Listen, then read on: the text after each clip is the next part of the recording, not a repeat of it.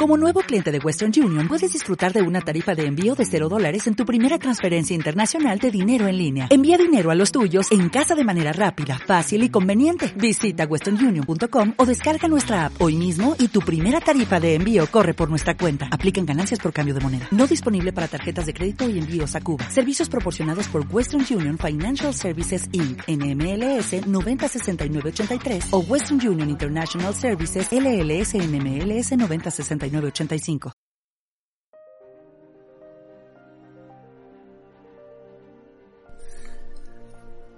Hola, hola, fans de Aristella y fans de este podcast Exatactics. Aquí está Midgar con vosotros una vez más, como cada 15 días, para traeros pues unas horitas de entretenimiento y una orilla de hablar de este nuestro querido juego, querido y amado juego Aristella.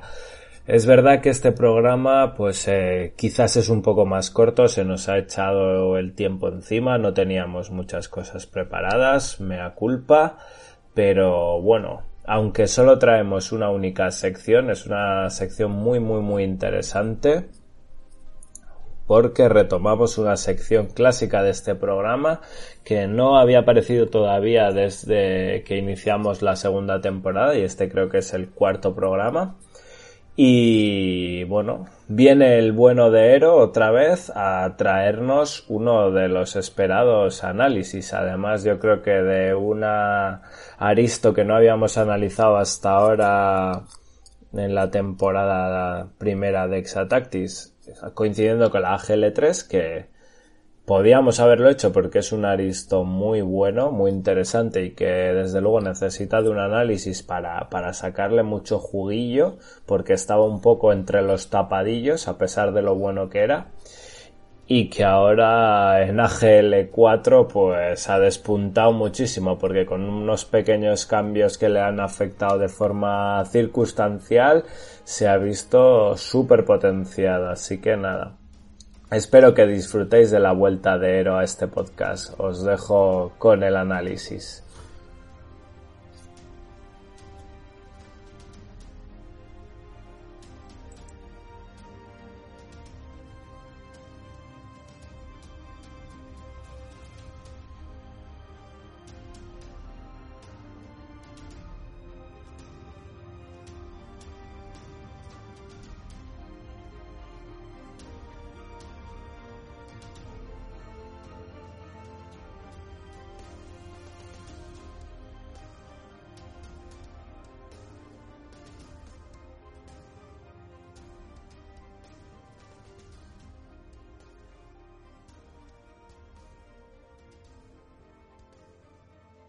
Bueno, fans de Aristella, continuamos otra vez con una sección que todavía no había venido a esta temporada 2 de Exatactics. Estoy aquí con el bueno de Ero, que nos trae una sección de análisis. ¿Qué tal, Ero? ¿Cómo estás? Hola, Mika, buenas. Pues bien, bien. Aquí otra vez. Tenías abandonado, ¿eh?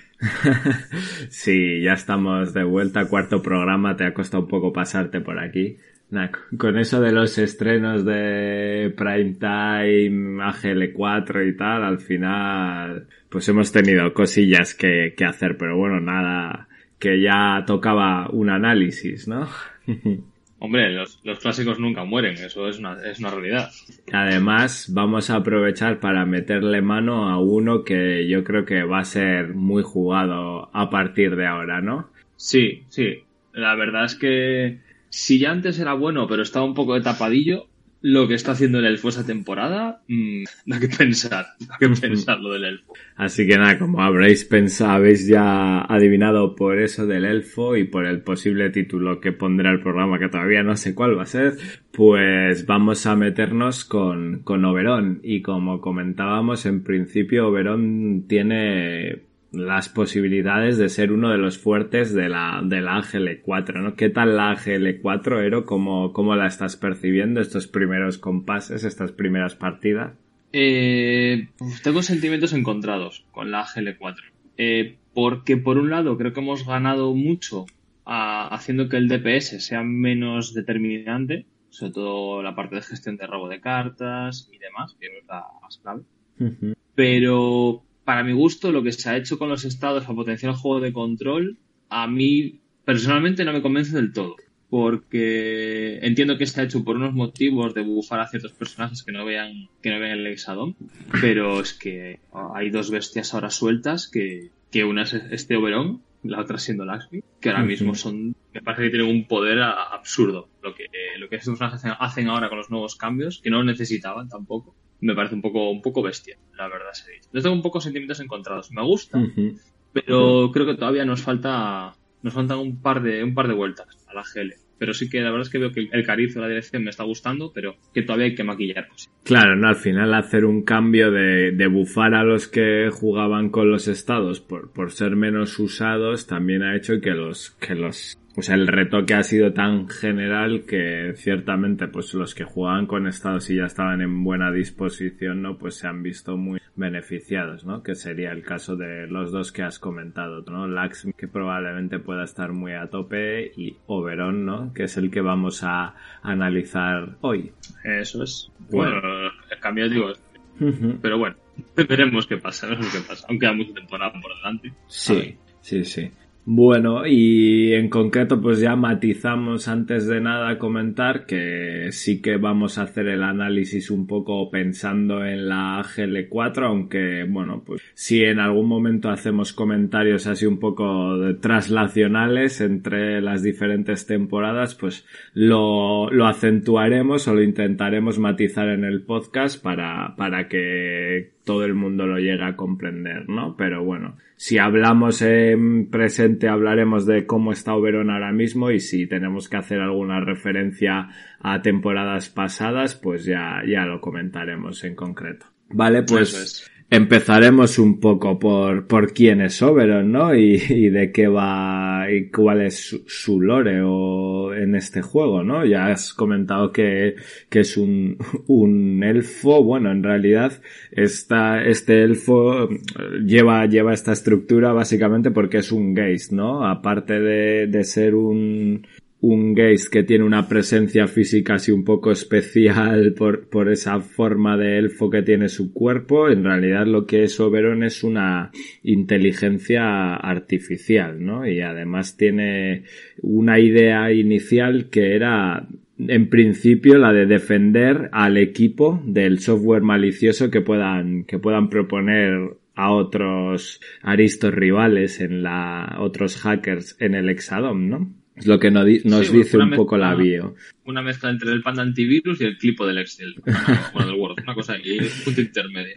Un ayudante, eso es. Pues eh, bueno, eh, dice aquí que la mayoría de los habitantes de la esfera humana tienen en realidad un Geist instalado en su Comlog ¿no? Este es un sofisticado ordenador, el Comlog es este que llevan en Infinity muchos en la muñeca, ¿no? Y que permite conectarse continuamente con Maya y las redes de datos, ¿no? Los gays son inteligencias artificiales que, que hacen de asistentes cuantrónicos y que suelen acompañar, pues, al portador durante, durante toda la, bueno, su vida o su uso de, de estas, de estas inteligencias.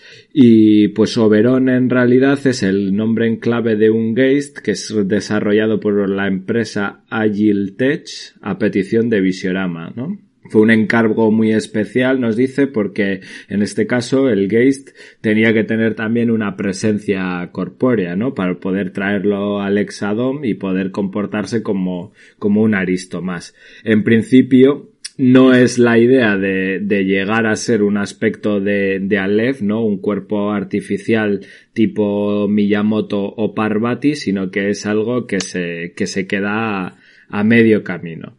Y este, este Oberón aparece por primera vez en la decimotercera temporada y Visiorama lo trae a Aristella sobre todo porque, bueno, es una temporada en la que hay mucho espectáculo y mucha magia alrededor de, del tema del hackeo. Y bueno, para todo aquel que se quiera meter un poco más en el lore, también eh, comentar que en principio eh, rescata mm, todo esto nos viene en una caja que es la de la de Legendary Bahadurs y que bueno la caja en sí de Legendary Bahadurs tenía tenía un trasfondo en sí mismo. No sé si te acuerdas tu héroe de, de cuál era un poco no en principio era la vuelta del Final Boss al Exadon, que era el cinco veces campeón de, de Aristei, el cinco veces Bajadur. Sí, correcto. Que vuelve, que vuelve con la reina Kuguri, que fue la primera Bajadur. Con Shona Carano, que fue la primera, vamos a decir, la primera ganadora de Aristella, pero nunca fue Bajadur como tal, como título, porque posterior a ella. Y Oberon porque fue Bajadur por equipos. Fue el eh, Bajadur por equipos, y era eh, del equipo, del equipo de Final Boss. Es un poco, es una expansión muy temática, con un lore muy, muy marcado y, aparte, bueno, con un, sistema interno, la verdad, bastante, bastante chulo. Sí, sí, así es. Entonces, ahora en la actualidad lo tenemos otra vez aquí con nosotros gracias al bueno de Final Box, ¿no? Eso es. Eh, bueno, pues vamos a meternos ya un poco más de lleno en el personaje, ¿no? Como siempre hacemos, comentamos un poquito el perfil y las eh, características principales, un poco por, por encima. Las comentaré yo y luego matizará Aero lo que, lo que desee añadir. Entre las características tenemos, yo creo que varias claves de las de Oberon. La primera es la iniciativa. En este caso tiene iniciativa 6, 5 de movimiento, 5 de energía y 2 de vida, ¿no? Un clásico así para los support. Tendría una defensa de azul-negro, que bueno, es blandita, una agarrar, un trabar de dado azul y una tirada de destrabar de dado naranja. Bueno, ¿qué nos comentas un poco de esto, no? Los dados que tira y tal son bastante flojetes, ¿no? Mm, bueno, pero es un support que esa iniciativa 6 le hace muy, muy bestia. O sea, porque le está dando la opción de actuar prácticamente antes que la mitad del elenco. No es un support tipo Laxmi, tipo Backman, tipo... Eh, la mayoría de supports están jugando en iniciativa 5. O sea, pero es el único que tiene iniciativa 6. Entonces tiene esa, esa punta de prioridad sobre otro support, que lo hacen muy bueno. Respecto lo hace muy... Movimiento 5, que es para, para hacer un pseudo score, si hace falta, que no, es, no, no suele ser más habitual en él, la verdad. Porque siempre tiene cosas para hacer este personaje y de defensa flojita, porque es que no. Que la defensa no está tan mal. Es decir, no es una defensa a nivel de Mutair, a nivel de, Eclipse, es decir, es una defensa bastante decente. Así que con dos de vida. Eso es. Yo creo que invita sobre todo, ¿no? Con este movimiento, el destrabar que no es malo, es un dado naranja en la tirada de agilidad y, la vida que tiene invita un poco a eso, ¿no? A jugar con, con ser el primero en activarte para destrabarte y alejarte si te has metido en algún lío. Intentar que no, que no te lleven, no, moverte muy cerca de otros aristos. Yo creo que más bien es lo contrario. Es un personaje que no te importa que esté en una mala situación por las herramientas que tiene. Las herramientas que tiene Oberon le permiten, te puedes arreglar muchísimo con él porque te va a rentar. Te va a rentar, va a molestar, va a estorbar, va a meter estados, va a robar cartas. El, con el pulse que tiene y los atributos que tiene, es un personaje que te interesa meter en el ajo. Lo, poco que saques con él es que vale oro. Más que te interesa, igual es que te da un poco igual, ¿no? Porque sus habilidades, luego las veremos y tal, son muy de independientes de, de dónde esté Oberón exactamente en el Exadom, ¿no? Y que luego tienes ese movimiento que siempre te puede hacer de scorer en algún momento dado. Si lo arriesgas, pues bueno, tampoco pasa nada. Con dos de vida vas a asumir que en algún momento de la partida caerá y nos contarás, bueno, si, si es una buena estrategia eh, ir a por él o no cuando lo tengamos enfrente. Mira, que, que, no, que, no, has comentado que es el cambio general de Oberón. Sí, ahora, ahora nos íbamos a meter. Si quieres, cuéntanos cuál es el cambio y adelante. Es eh, dado. Ese cambio, de, ese cambio de exclamación que tiene general robar una táctica que, volviendo a lo que comentamos, que el antes en AGL3 no era tan importante o sea, estaba bien, pero no era importante. En Ángel 4, con el robo que ahora está ultra cortado, que este tío te esté dando cartas por interacciones, eh, lo hace muy, muy potente. Sí, Tú porque... piensas que en caso de que trabe o en caso de que le es. pegues, el, te- el 30% de las veces te da la opción de robar una carta. Y como tiene poca vida, suele morir, te- muchas veces te renta gastar el escudo en, en- en robar carta y dejar. Y el trabar también, muchas veces incluso te puede interesar de, mira, vete si quieres, que yo la carta la robo. Claro, el, escudo que he sacado es lo que... Te interesa que forzar a. Oberon a que haga tiradas, porque va- vas a generarte robo. Ujú. Y probablemente una carta, o sea, robar una carta, avanzar el mazo una carta a cambio de que muera Oberon puede ser, puede ser jugada perfecta también. Mm. Y más cuando es probable que ya muera, porque que cuando es de vida hay pocos personajes que no lo maten de un ataque. O sea, es- Ujú. cualquier DPS se lo va a cargar, es muy raro que aguante. Pero claro, no carta. Que eso hay que tenerlo en cuenta. Correcto. En esa temporada, mucho en esa temporada. Para mí fue uno de los bufos que recibió Verón. Eh, indirecto fue este y yo creo que es el más clave. Porque luego veremos qué pasa con el silenciado, que es esta habilidad especial que tiene. Luego veremos que también puede imponer aturdido, que bueno, en cierta forma pues todo esto ha mejorado, ¿no? El aturdido, el silenciado han mejorado, pero lo que más le hace potenciarse es precisamente que, aunque no sea él directamente, lo que ha empeorado es el, el robo de cartas y los motores de cartas en general para todos los jugadores en AGL4, con lo cual tenerle es una cierta ventaja ahora mismo. Claro, sobre todo para esos equipos están más pensados en el DPS, con mazo Sterling, que el mazo Sterling es el que peor motor de robo tiene. Y con Oberon compensas de sobra esa deficiencia. Entonces te permite jugar ofensivo siendo un personaje que además es un personaje de control. Entonces como no va a haber equipo en el que este personaje no cuaje, no lo hay. O sea, y por más motivos que luego veremos que este tío entra en cualquier lado. y- Vale, perfecto. Pues nada, como ya hemos visto un poco su cambio general de robar una táctica, vamos a ver que probablemente Oberon vaya por ahí, ¿no? Este personaje tiene dos habilidades verdes, eh, de estas que son sin hacer objetivo a nadie en concreto. Y que es una tirada, es una tirada simple, con lo cual, pues muy interesante. Y por otro lado, una habilidad pasiva naranja que se llama Soy Esperanza. Vamos a ver, ¿por cuál quieres empezar? Empezamos, por ejemplo, por Vamos, la... vamos por orden. Vamos por Vamos por orden de orden. la carta. Empezamos con la habilidad de coste 3 de energía que se llama Cuando sueñes recordarás. Es una habilidad de tirada simple, dado naranja y dado amarillo y que simplemente, pues si conseguimos un éxito, lo que hacemos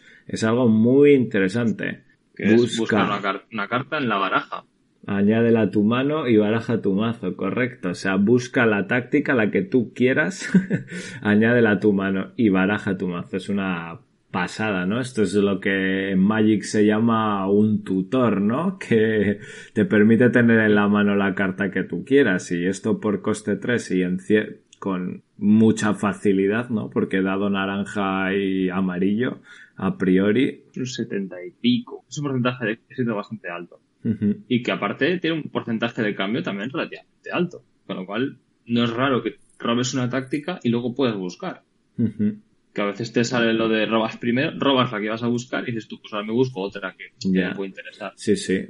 Usas el cambio que siempre va antes de la resolución del efecto para robar la carta superior del mazo y luego pasarías a, a buscar la que te interese y, y esto, ¿no? Y esta habilidad sobre todo abre un poco pues eh, todo el tema de, de combos, ¿no? Las, los equipos pensados en combos no sé, en combos cierta algunos concretos o así, porque no necesariamente Oberon tiene que estar en todos los, los equipos que busquen combo, ¿no? Pero es verdad que si dependes de una cierta cartita o te gustaría tenerla en la mano o tal, pues este es súper interesante y que como ya comentamos en el Exatactics de Gaia, es también primordial para el tema de la caja, por ejemplo, ¿no? Es lo que hace que la caja sea mucho más posible hacerla de salida. El que en, en cuanto empiezas la partida puedes buscarte una carta y a lo mejor robar una segunda. Muy- Es muy bestia. Pero al final te vale en cualquier momento que necesites una carta clave que no te sale, y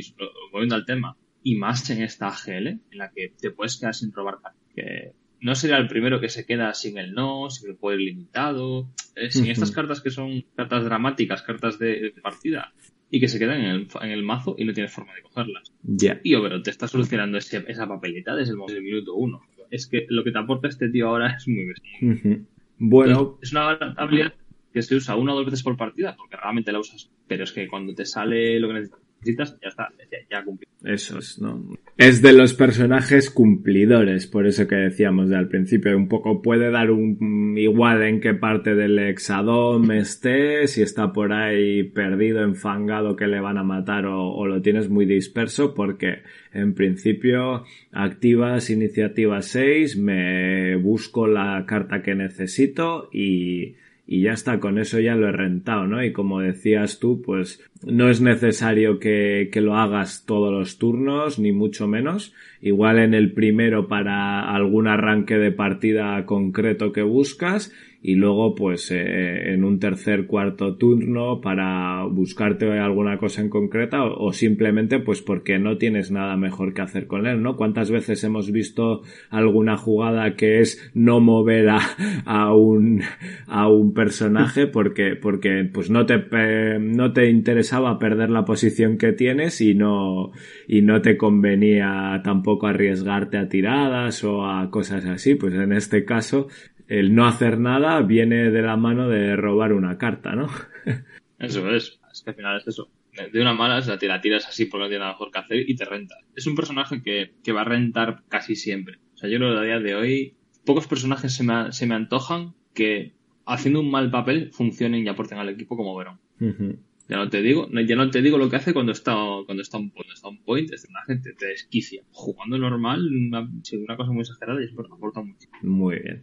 Pues pasamos a su segunda habilidad, que es un poco la, la más ofensiva, la que, la que se va a hacer mm, para, para fastidiar un poco al rival o para interactuar con él, que es em, la segunda habilidad, la de dos de energía. Cuando despiertes olvidarás, que tira también un dado naranja y un amarillo misma tirada que, que, el de arriba, por lo tanto misma posibilidad de cambios y de éxitos, que se hace sobre un rival a rango 1-5 mm, sin línea de visión.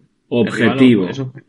objetivo, eso es. Realmente es objetivo. Eh, y rango 1-5, como decía, sin línea de visión, con lo cual ventaja, ¿no?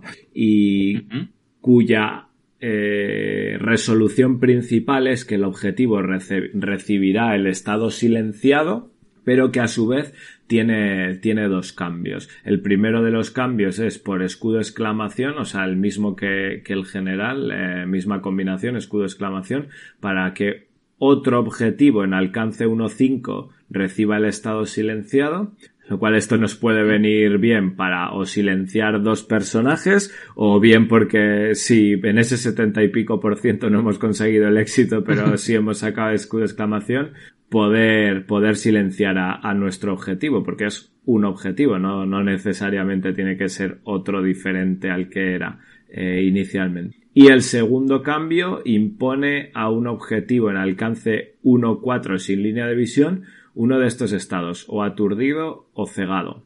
Así que ya vemos que en este rango 1-4, rango 1-5, con esta habilidad tenemos la posibilidad de aturdir, cegar o silenciar a personajes que estén en este rango que hemos comentado cercanos a, Oberón. Y nada, si te parece por hacerlo un poco más fácil y rememorar a todos los que no se acuerden de que es silenciado o a todos los que seáis nuevos en Aristella y os unís ahora un poco a Exatactics, cómo ha quedado el, el silenciado ahora en AGL4.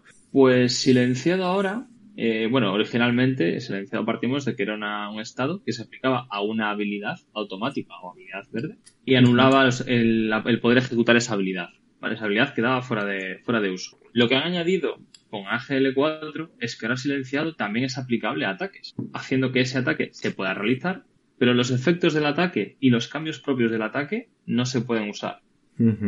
Entonces, y aquí yo, opinión personal es, este es un bufo que no le hacía falta silenciado porque silenciado ya estaba muy bien como estaba. Y ahora ya es una atrocidad, porque destrozas a Aristos con un estado. literalmente. Es, es, matar a Aristos, este estado ahora mismo. Porque al final eh, Aristos que viven de su habilidad, como por ejemplo eh, Hammerhead, Kiria, eh, Miyamoto, Will Bill, eh, todos esos aristos que destacan por su ataque, eh, Legón, esos aristos eh, están totalmente destrozados. O sea, le metes un silenciado y, es y eres, eres, un, eres un poste que se mueve. es así literalmente. O sea, Sí, sí, o sea, literalmente. Miyamoto, ahora mismo- Miyamoto es, Miyamoto es como cae en picado muchísimo. Vale, son- hay personajes que este estado, este estado en su ataque, los desmantela, pero muchísimo. Si ya antes Oberon era un personaje que te desmantelaba aristos con relativa eficiencia, es no te digo que te los mata, pero te, los anulaba bastante, lo que hace ahora con el silenciado. Pero es verdad que igual lo que aquí lo que pensaron es eh, hacer a Oberon quizás más más general, ¿no? O sea, quiero decir, más general me iba a referir a que es verdad que inicialmente podías pensar que el silenciado sobre solo sobre habilidades verdes o naranjas pues podía hacer que, que no tuviera efectos sobre muchos DPS o sobre todos aquellos que, que su- en su carta solo hay ataques, por ejemplo, solo hay habilidades rojas y en cierta forma lo que querían es llegar a interactuar con esos también, ¿no? No lo veo, o sea, entiendo el razonamiento, aquí ya abrimos debate, es-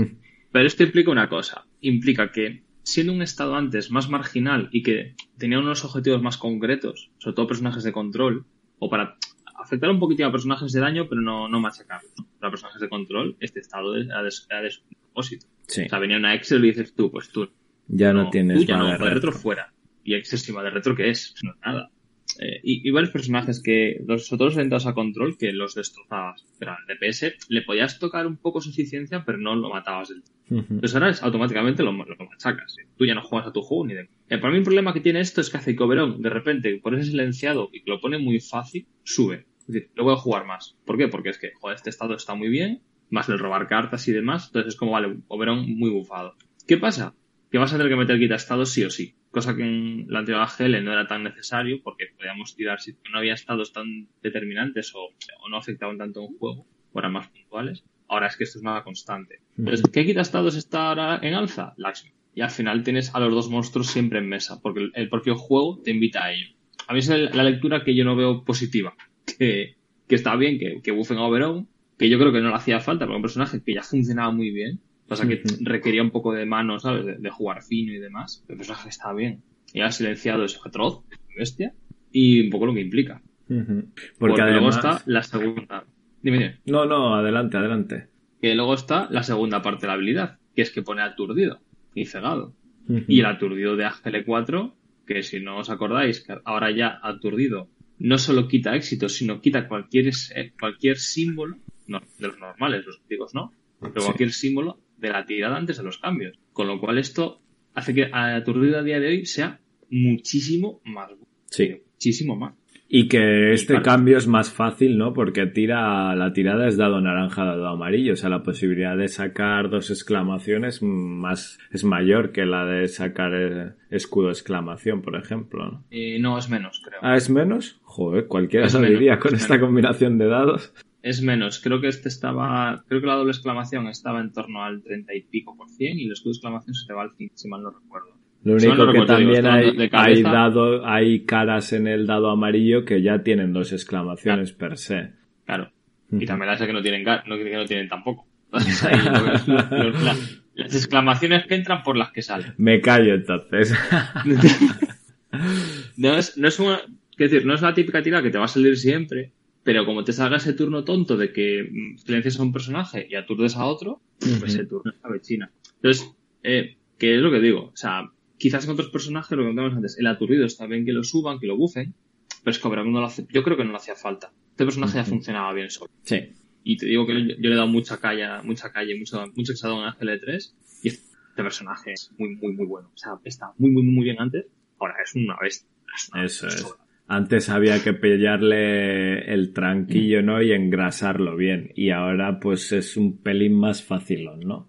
Porque lo que consiga hacer, bien si te mete un silenciado, bien si te mete un aturdido, pues va a, va a ser mucho más de, un- de un mayor peso en la partida. Claro, es que antes estaba más orientado a que te da apoyo, sobre todo en la parte de tácticas, de mano, con la idea, y compañeros tiene el estado silenciado, que es como, vale, eh, tienes esa puntita de táctica de aquí y aquí te das. Pero es que ahora no, no tiene ese punto de, que es un poquito, no, no, es que ahora es, es demencial. O sea, este personaje, si su juego táctico ya es muy bueno a día de hoy, y luego cuando hablamos de las tácticas es que este personaje te permite cosas. ya, bueno, y para rematar el personaje vamos con su habilidad pasiva, en la que está siempre presente, que es Soy Esperanza, que dice que una vez por tirada podrías descartarte eh, de una táctica para añadir un dado amarillo a una tirada. ¿Vale? Esto tiene una serie de matices, ¿no? Tiene que ser una tirada simple, tiene que ser una acción que realice un, aliado, ¿vale? Así que todas las acciones verdes eh, se podrían potenciar con dado amarillo siempre y cuando descartes táctica, que no veré, mm, no sé, cuéntame, más circunstancial, porque no sé hasta qué punto te puede interesar descartar. Eh, no es una habilidad que uses siempre, pero es muy útil. A mí, sinceramente, es, quizás del set de Oberon, me parece la táctica, la habilidad más, más equilibrada. Es decir, porque está bien, te permite hacer cosas y no está rota. porque no, bueno. Eh, esto básicamente es para subir el porcentaje de éxito de, de cambios que uses la principal, el principal baza. Y sobre todo que te permite sacar tácticas que las tienes bloqueadas. A lo mejor tácticas de cosas concretas que no vas a utilizar, qué sé yo, por ejemplo, volviendo a Gaia, tienes movimiento tectónico en la mano, no te va a interesar utilizarlo, pues tienes un dado amarillo por una habilidad verde, que puede ser para la misma galla para tirar un ganaceros. Entonces, tiene utilidades concretas, que sobre todo es el buscar cambios o desatascar la mano con cartas para mejorar tiradas con tiradas Bien. La mejoras un gocha, mejoras el rebote de Kuri, cualquier, con Tabú, por ejemplo, se pueden hacer cosas un poco sucias. Eh, empiezas a hacer descartar al otro. O sea, tiene matices, pero a mí es una habilidad que me gusta mucho porque te, te, permite eso, descongestionar la mano con cartas muertas y y te da un poco de, te aumenta ciertos éxitos, cierto porcentaje de éxito en según qué situación. Muy bien. Bueno, pues con todo esto visto ya, ¿cuál es un poco la idea principal de, jugar de jugar Oberon? ¿Cómo, cómo planteamos el, juego de este Aristo en el Hexadón? yo plantearía dos situaciones. Eh, que depende muy poco del equipo que tengas enfrente y del daño que puedes hacer con el silenciado para mí es la clave. decir, este personaje, si tiene las herramientas y la opción de poder anular a un aristo rival, eh, entonces para mí sería estamparlo contra el aristo que quiera anular y que se peguen. y que esté Lloverón sacando, robando cartas, metiendo estados, en un punto intermedio de la mesa. Es que al final todo lo que haga va a ser Worth. Toda la tirada que sea éxito es Worth. No, no te va a sacar a medias en ningún. Y hay personajes tipo Exer, Hammerhead, eh, Parvati, Vixie, hay personajes que los... a Will a Will lo dejas buenísima del juego y ahora más potenciado. O sea, Will ahora mismo es, que lo destruye.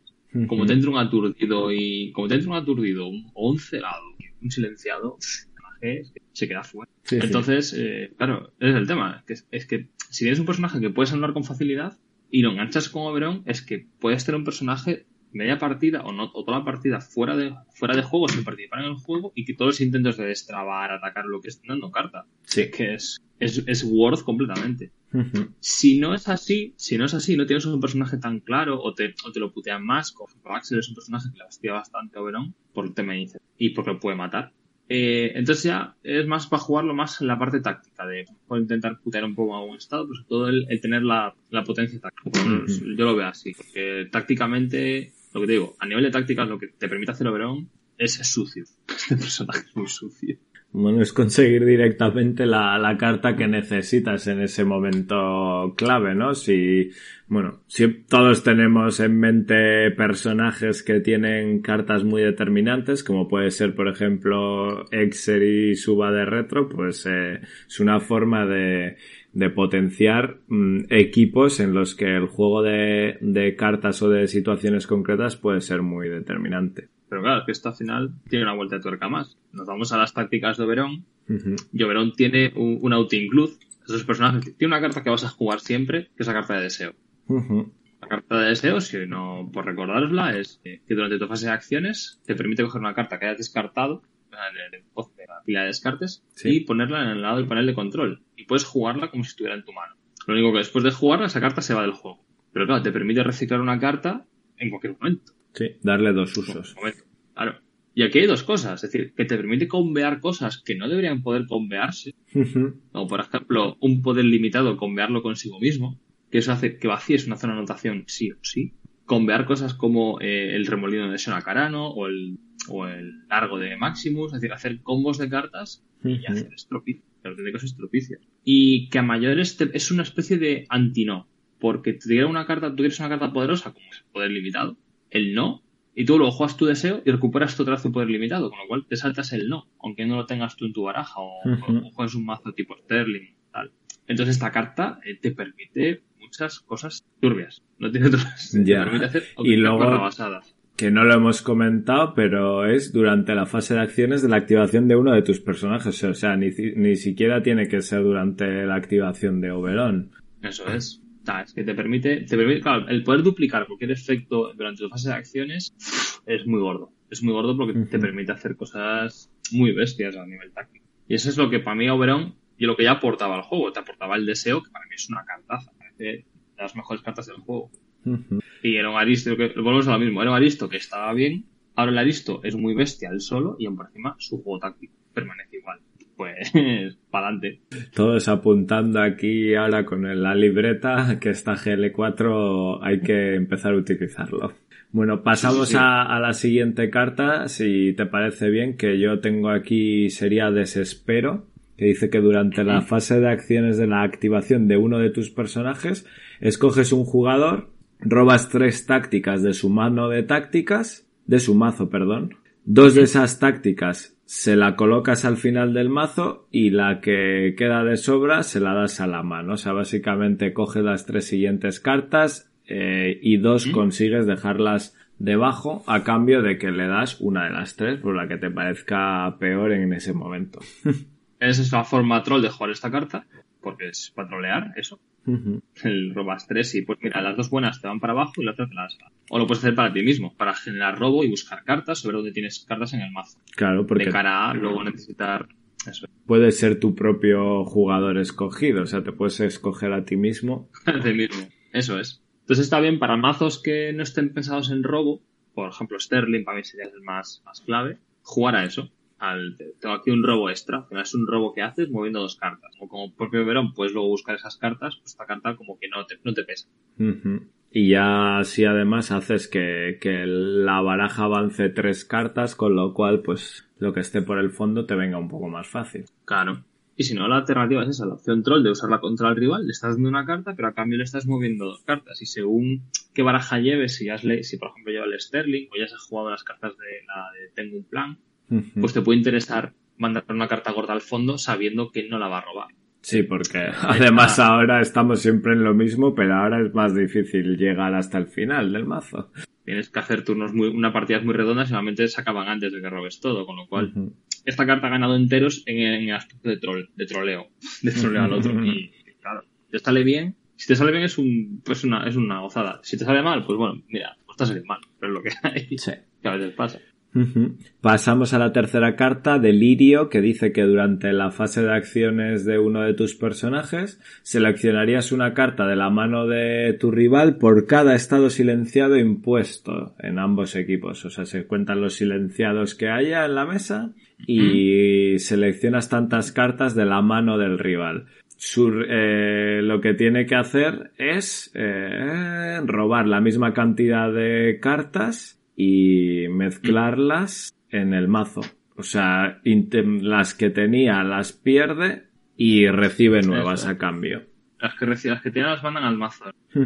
Esta carta tiene, tiene dos usos. Em, el que tenía para mí en Ángel 3, que bueno, antes y que yo usaba más, era en última ronda, cuando ya está todo el mazo robado. Como el rival no puede robar, es quitarle cartas por silenciados. Es decir, tiras silenciados, aunque sea tus propios aristos, porque como es en todos los, entre los otros personajes, la cantidad de silenciados que haya. Claro, eh, y todas esas cartas que tú decidas se le van. Como no tenga motor de robo, eh, las has dejado sin mano. Y en la quinta ronda eso es muy, muy importante, ¿no? Probablemente porque todos estamos guardando cartas ahí para intentar meter el hachazo final en la última ronda, la que, la que nos va a hacer resolver ese empate o esa esa partida que llevamos ahí un poco ajustada, pues imaginaros jugar esa ronda sin, sin cartas. Esta carta es, mucho de juego de, de, conteo de cartas, de jugar un poco con la estrategia del rival, leer un poco, leer entre líneas. A mí es una carta que me gusta mucho porque te da un juego muy sutil, pero, y si te sale bien es, muy demoledora, porque es quitar la carta que justo el rival necesita cuando ya están los nos fuera o lo que, cuando ya todo lo, gordo está fuera y dices tú, te queda ahí, qué sé yo, típico, o sea, que me acuerdes, me acuerdo de una jugada con ojo de cuervo que, que yo barajaba si tenía el, el Reset 2.0 en la mano para quitarle un inmovilizado a Final Boss. Y cuando jugó con Parva, tienes que Final Boss y no curó a Final Boss, dije, vale, tiene el, lo tiene en la mano. Entonces le tiré el delirio y fue tal cual, el, el Reset 2.0 fuera. y se quedó a cuadros en plan de, de gracia o es que es una carta que es muy, muy del yoga bonito, muy de leer entre líneas y a mí me gusta mucho. Ahora he perdido un poquitín de, no voy a decir perder potencia, sí y no. Sí y no, porque como no robas todo el mazo, o es más difícil robar todo el mazo, al rival le puedes estar dando una carta buena sin querer y no sabes cuál le estás dando. Depende de la situación, ahí ha perdido un poco de fuelle. Sí es cierto que si llegas al turno 5 y no tiene cartas, por lo motivo que sea, no tiene cartas o tal, eh, esta carta sí que hace estrago, porque todo lo que quites se va a ir y no lo va a robar. Ya no. En turno 5 ya no tienes opción de robar prácticamente. Entonces, es un. A mí me gustaba más antes lo que hacía antes con el robo anterior, pero sigue siendo una carta que es, muy, es muy chula de jugar. Complicada, pero está muy, muy. Sí. Y por último, la cuarta carta, Destino también. Ya hemos visto que todos empiezan por D. Al inicio de la fase de acciones de la activación de Oberón, en este caso es la única que requiere que sea durante la activación de Oberón. Hasta el final de la ronda los jugadores no pueden jugar tácticas y luego retiras esta táctica del juego. Eh, si en algún momento el Oberón aliado se va a la enfermería, pues se pierde el efecto de esta táctica. Tenemos además ahí a Oberón en la ilustración con una pose de no puedes pasar por aquí clavando ahí el, la vara en el suelo y, diciendo esta ronda no se juegan tácticas. Pero... Tenemos skin de Gandalf para Oberón. Pues la verdad es que está, estaría huevo, ¿eh? Aunque sería poco, poco diferente, o sea, mm, sería darle poca diversidad al personaje, ¿no? De la que tiene actualmente. Me gustaría, o sea, es un personaje que ya es fantasioso, o sea que ¿cuál puede ser la skin? Que siempre son cosas mm, súper fantasiosas. ¿Y qué problema hay? Pasas del elfo, del rey de las hadas élfico a un señor mayor, anciano hechicero viejo verde. bueno. no tiene ningún problema. Bueno. bueno, volviendo a la carta. Eh, es otra carta de, como la anterior, de si la juegas en un momento concreto, en la situación concreta, es partida. Esta carta es partida. Pero claro, tiene que ser esa situación. Yo, por ejemplo, si, si va con Maximus en el equipo o un tipo de tanque que, que prevenga que Oberon muera, que nos dice. Eh, a mí esta carta me parece muy, muy top, muy, muy top. Pero claro, es, tiene que tener un momento justo y tienes que tenerlo muy claro que ese es el momento. Entonces, es una carta de jaque mate porque es el principal uso que tiene, es un jaque mate, un provocar un no, es una carta de, la tienes que jugar y cuando la tienes que jugar tiene que ser en plan de al otro tiene que subirse el corazón, ¿sabes? A, la garganta de... y, es eso, es más compleja que las otras, que las otras de jugar, Sí. O sea, te digo, yo de, todo lo que he jugado Verón es la carta que menos rentabilidad le he sacado y las pocas veces que la he rentado han sido esos jaque mate. Es, no, puedes hacer nada ya. Probablemente con esta carta te pase también el hecho de que tienes que medir muy bien en esa ronda dónde vas a colocar Oberón en la escaleta, ¿no? Ni que sea demasiado pronto para que no te lo maten muy rápido, eh, intentando engañar a la mente del rival para que mm, su convito lo guarde para, para el final quizás y pierda un par de activaciones no jugando cartas, así tú también te manejas y avanzas un poquito y quizás de repente das el hachazo. Es, es eso, es lo que dices tú, es, leer la situación. Y esta carta tiene que ser de... Para mí es, si esta carta sale es jaque Tiene que ser a, a, romper, a romperle al otro la vida. Te digo, yo poquitas veces la consigo rentar así, pero es tal cual, es ronda 5, me tiro esto. Si no me tiras un contender con gata desde Casa Cristo y me lo matas, y como no puedes añadir dados, vas a tirar un dado naranja, que esa es otra. que todo el mundo decimos, no, le meto, no, no, no, no, no puedes. A Oberón le matas a hostias, de otra forma no te lo carga. Ya. Y ese es el tema. si la juegas en un momento, esta, es carta de partida, pero jugarla, hay, que hilar, vamos, lo inhalable. está muy, muy bien, pero Entonces, una vez... De hecho, fíjate, dime, esta carta sí te digo una cosa. Yo a esta carta le tocaría la, el timing. Para mi gusto. O sea, que sea al inicio de la fase de acciones, yo esta carta, siendo realistas, le baja, le quitaría durante la fase de acción. Simplemente, sí, porque ya es suficiente restricción en sí, un poco la complejidad de, jugar la carta, como para que encima tenga que ser es un efecto doble filo porque tú tampoco puedes jugar tácticas. Por depende de. Sí, tiene bastantes condicionantes. A mí es que, claro, que puedes hacer cosas con Oberon con sus tácticas, prepararte el terreno y luego cerrar con esto, es fuerte, sí. a mí es lo que me dice una la carta. Ahora, con cómo está Oberon ahora, tampoco la tocaría. Claro, porque probablemente estarían intentando impedir el hecho de, vale, pues eh, tres puntos de acción, cuando sueñe recordarás, me busco esta carta X que es súper buena, la lanzo en ese momento y posteriormente, pum, te lanzo esta, destino y ya te quedas vendido.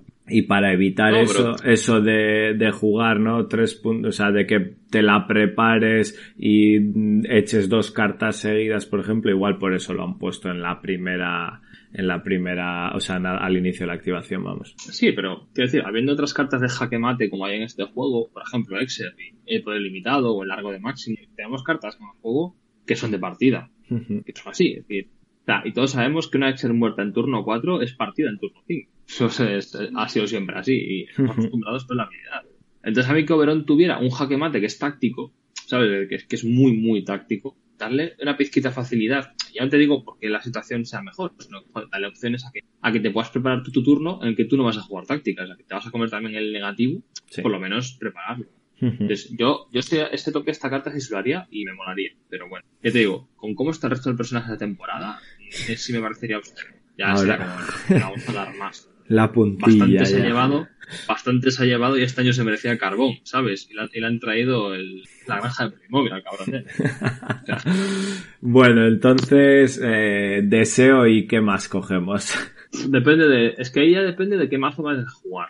Yo, por ejemplo, eh, desespero si voy a jugar Sterling. Eh, yo, por ejemplo, yo no jugaba mucho con Sona Carano. Entonces a mí desespero si me rentaba por maxear el robo. O sea, porque sí me interesaba que tiene cartas en mano y que, y que, y que esto no tuviera combustible. Echándotelo a ti mismo. Para mí, eh, echándolo, eso es. Delirio, por ejemplo, es una carta que veo muy útil con Eclipse o con Backman. Si vas muy a estados. Porque puedes reciclar silenciados y dar un susto. Eclipse, por ejemplo, da sustos muy tontos con el silenciado. Sí, porque Bueno, con la aturdido ni te cuento. es, una, es, es un buen personaje, muy buen personaje para jugar con Oberon si no fuera por Coberón, es tan independiente a día de hoy, es, se la suda con quien lo juegues, porque Eclipse con Oberon funciona muy, muy, muy bien. Porque se retroalimentan los dos muy bien. Y, Destino es si no no tienes, no tienes algo que jugar. A mí Destino es si no sabes muy bien qué vas a jugar o no te, no te interesa maxear el robo y el delirio, pues no lo ves útil por lo que tiene. O si tiene personajes que no tienen cartas tan determinadas. Pues Destino, y si cuela, cuela. Y si no, la tiras con 6 Que da igual. la ventaja de este, este personaje. ¿Que no me da la carta? Pues mira, te echo una, te, tiro un silenciado un, cuando despiertes olvidarás y me echo un amarillo y, oye, y tiro para adelante. Y reutilizo la carta. Por eso te digo, esa, pasiva, claro, por eso esa pasiva me parece tan buena. O sea, esa pasiva me parece que está muy bien. O sea, porque te permite jugar bien, no está rota, pero te permite hacer cosas. Y esto es un poco verán. Eso es. ¿Qué decir que no hemos comentado?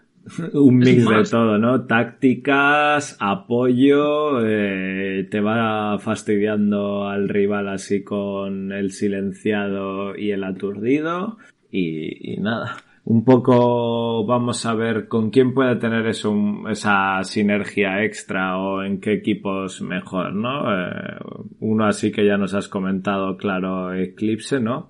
Que permite precisamente maximizar el tiempo que están en uso, eh, pues esos dos estados que pone, el silenciado y el aturdido, bueno, y, el cegado también, si, si llegara el caso.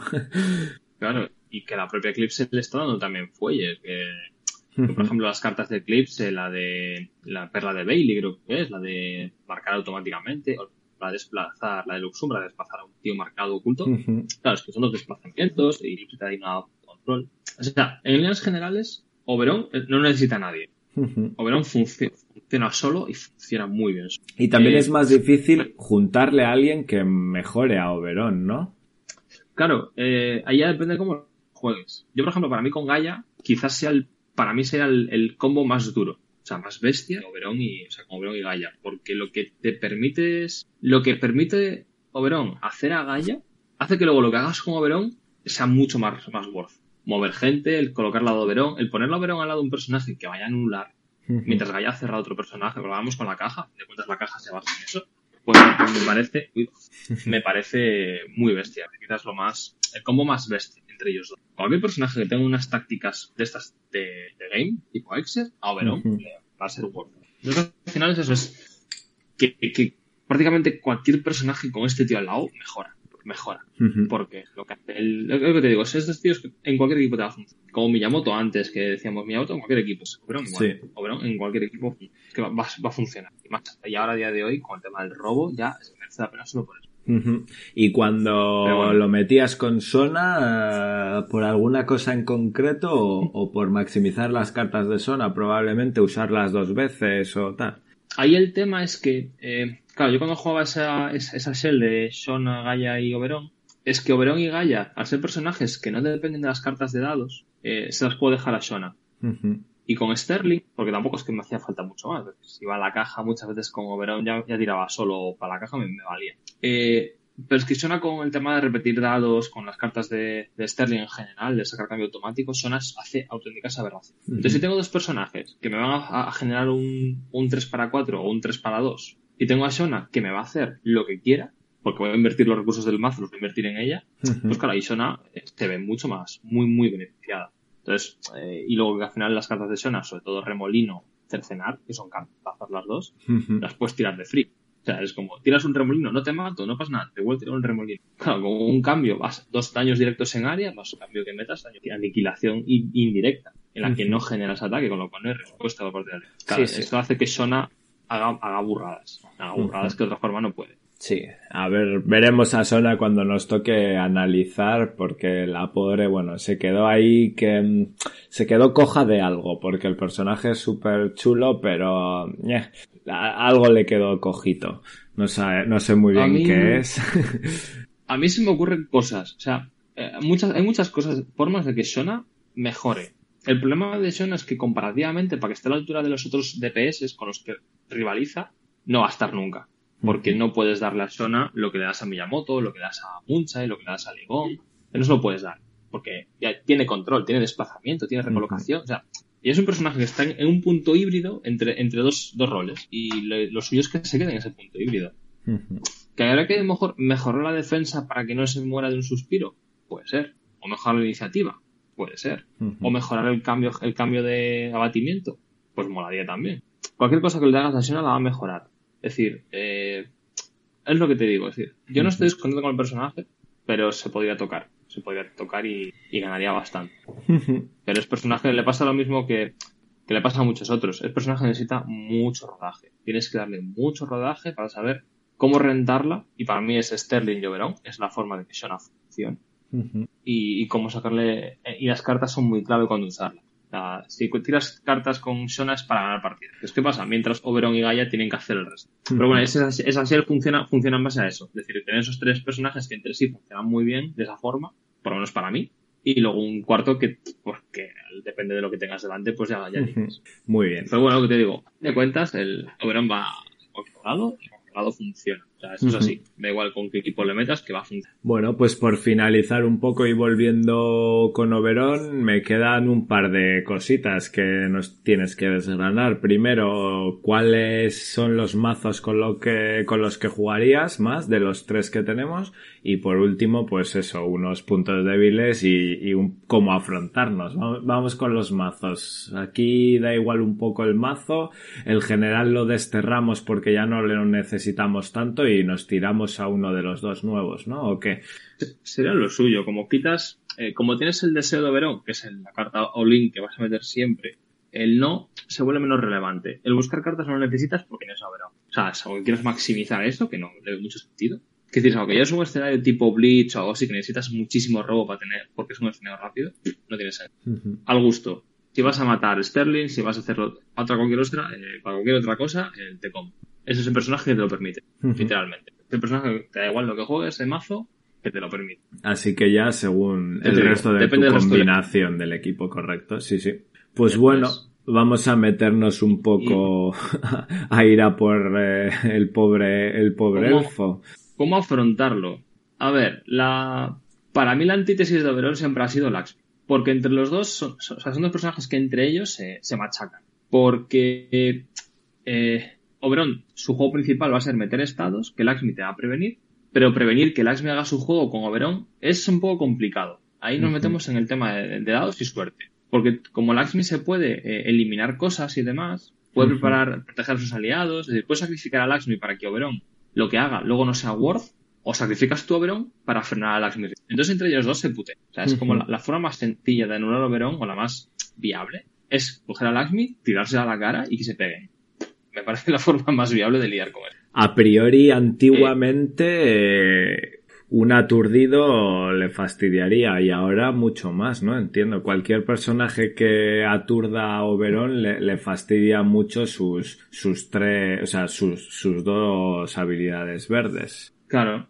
Pero el que tú puedas, por ejemplo, silenciar a Laxmi, le silencias el Fairy o le silencias el, el Buffer, depende del momento del turno en el que se active, y a Laxmi le estás puteando. Porque la Laxmi sí, sí, sí, está claro. es el Fairy El Fairy es lo que te da la clave de supervivencia. Entonces, como Oberon tiene una voz cantante, Oberon elige quién va primero. Entonces puedes asumir que te puede putear Oberon, pero luego jodes a Laxmi si te sale el cambio en la tirada, o no o primero cerrar con Oberon para que Lasmi condicionarla y que luego Lasmi, si le sale bien, te haga bien posible y si no, pues nada. Entonces, entre ellos dos está esa dinámica. Eso es. Para mí, estos dos personajes enfrentados, entre ellos es, el que tenga más suerte. Es que no, a día de hoy no lo veo de otra forma. Digo, tú tienes a los dos y si vas uno contra el otro, el que tenga suerte se lo lleva. No hay más. 50-50. Nada más que objetar.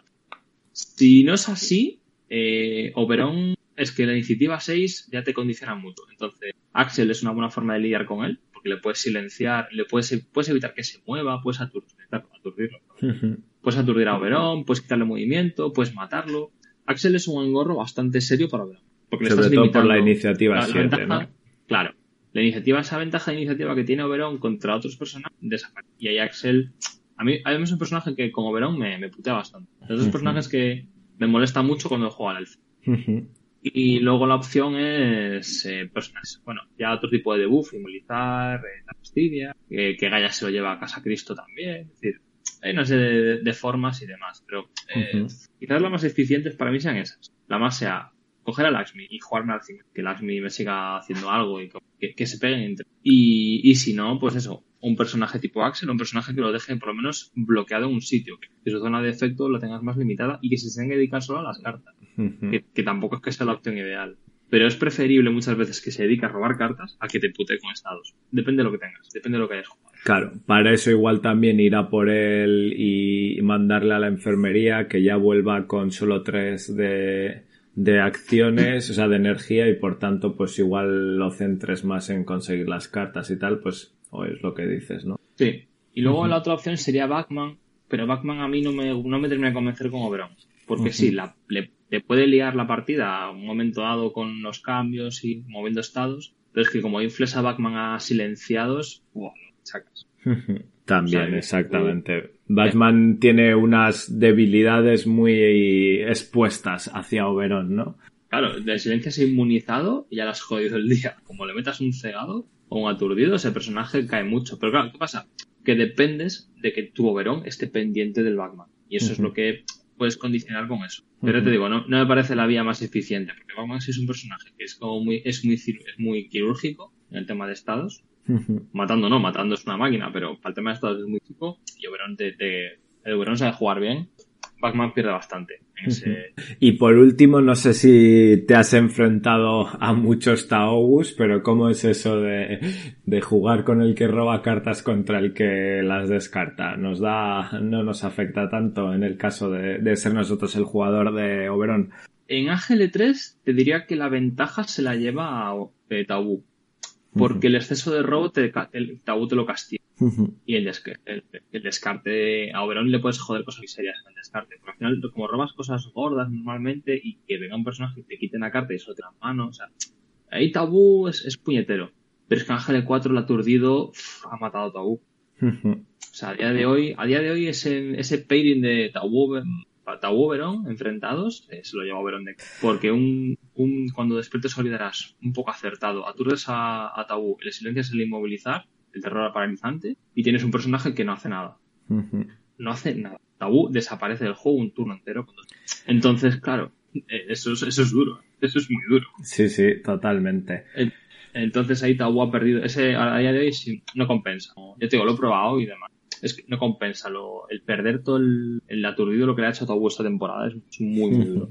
Vamos a volver a lo que veníamos antes, que, que sí, que está bien que, que personajes que han subido, pero, pero hay que darle una vuelta. Sí, sí, porque lo hemos hecho muy top. Pues nada, vamos a ir cerrando y resumiendo ya un poquito al elfo. Si me permite, recojo un poco todas las ideas y ya nos matizas lo que quieras para darle la pincelada final. Yo me quedo un poquito con que, eh, a priori y a diferencia de lo que yo pensaba de que teníamos que ir llevando a Oberon por ahí por las esquinas para que no nos lo peguen, lo que idealmente podría ser es tenemos que seleccionar a, un, a un aristo rival, alguien al que le vayamos a hacer la vida imposible, que va a ser nuestro objetivo prioritario, y nos vamos a lanzar hacia él, maximizando un poco la zona en la que nos colocamos nuestro Oberon para intentar estar a 1-5, 1-4 de, de este rival enemigo y a su vez de otros,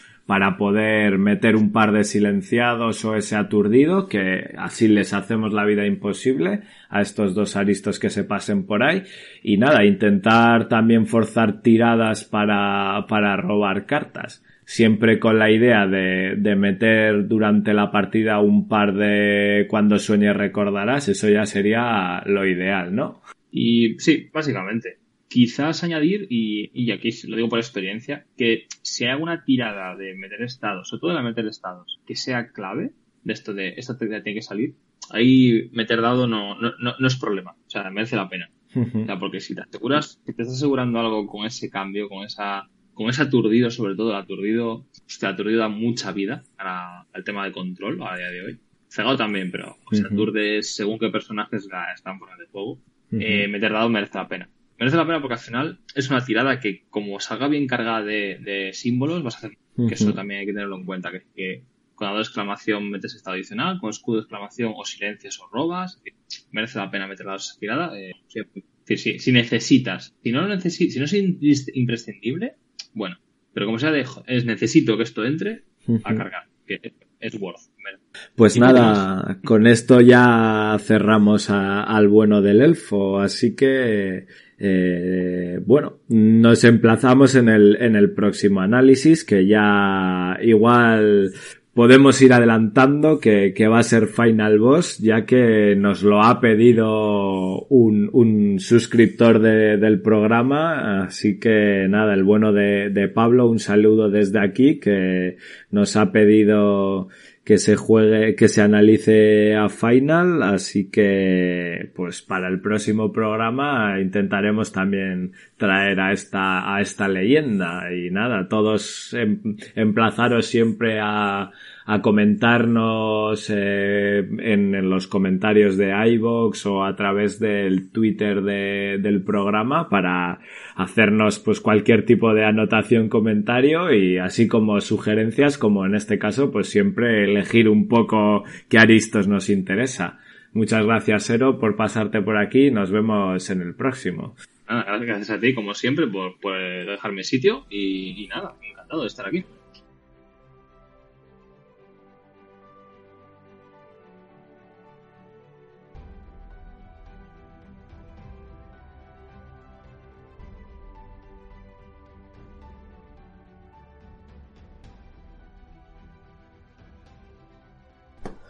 Bueno, y esto ha sido el programa de hoy. Yo creo que ha sido una sección de sacarle mucha chicha y mucho jugo. Hoy un programa corto que solo dura una horita, que ya está bien, que era un poco la duración estimada que queríamos que tuvieran los programas de Exatactis, aunque al final se van a las dos horas generalmente.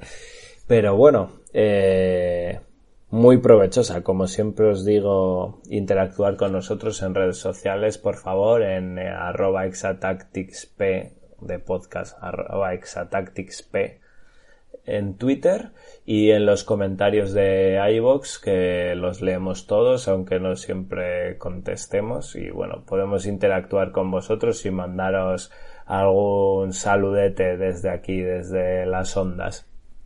Y por otro lado, emplazaros para el próximo programa que será el vigésimo programa de Aristeia Exatactics pero que se va a retrasar una semanita porque si bien tocaría que saliera el 5 de enero con eso de las fechas tan señaladas que estamos teniendo ahora, las vacaciones y tal, un poco por descansar nosotros y también por las movidas personales que podamos tener cada uno, va a ser un poco más complicadete grabar, así que os voy a emplazar al martes de la siguiente semana que sería el 12 de enero.